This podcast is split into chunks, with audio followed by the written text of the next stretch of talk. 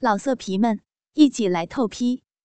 网址：w w w 点约炮点 online w w w 点 y u e p a o 点 online。欢迎收听苍老师的私密话，我是苍老师，爱你们哦，嗯啊！很多人啊，尤其是男人，认为两个人在性爱的时候使用套套会降低房事的质量，所以在女人的安全期的时候，两个人通常不会采用任何保护措施。不过，苍老师一直在强调，所谓的安全期其实一点都不安全哦。那究竟为什么安全期也会有意外呢？今天啊，苍老师就告诉你们。首先要告诉你们，所谓的安全期避孕，它的失败率高达百分之十五哦，所以真的不安全哦。那之所以不安全，第一点就是因为一种现象叫做额外排卵。从字面上就可以理解了，这不是在计划内的排卵。人体可以因为高度的兴奋等原因导致额外排卵。从理论上来说，以月经期来推算排卵期而避孕的方法，对于大部分月经规律的妇女呢。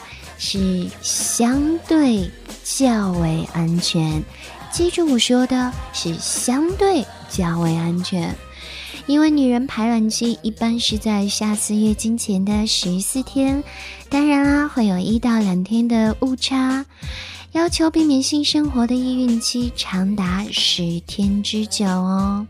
那在这个时候呢，其实就会出现额外排卵了。只不过很多人并不知道，以为还是在安全期，但是实际上，可爱的卵子已经在女人的体内了。那在这个时候呢，就很容易产生额外排卵了。你不知道，不代表它不存在哦。除了额外排卵，还有一个原因，就是因为健康状况、环境的变化以及精神状态，影响了排卵期推后或者提前。也就是说，排卵不是在易孕期，而是在安全期。这种排卵的改变跟额外排卵的不同之处在于，前者在易孕期没有正常的排卵。